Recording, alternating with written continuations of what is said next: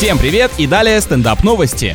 Роскошный небоскреб в Сан-Франциско утопает в грунте и наклоняется на 7 сантиметров в год. Сейчас крен составляет уже 66 сантиметров. Все квартиры в элитном комплексе стоимостью 10 миллионов долларов раскуплены. Ребятам в пентхаусе живется труднее всего. Вещи приходится приклеивать к поверхностям, чтобы не укатились. По словам главного инженера, дом пока остается безопасным, а лучшим способом остановить обрушение он считает установку 18 стальных свай у основания здания. Предлагаю назвать эту незапланированную инсталляцию «Падение капитализма».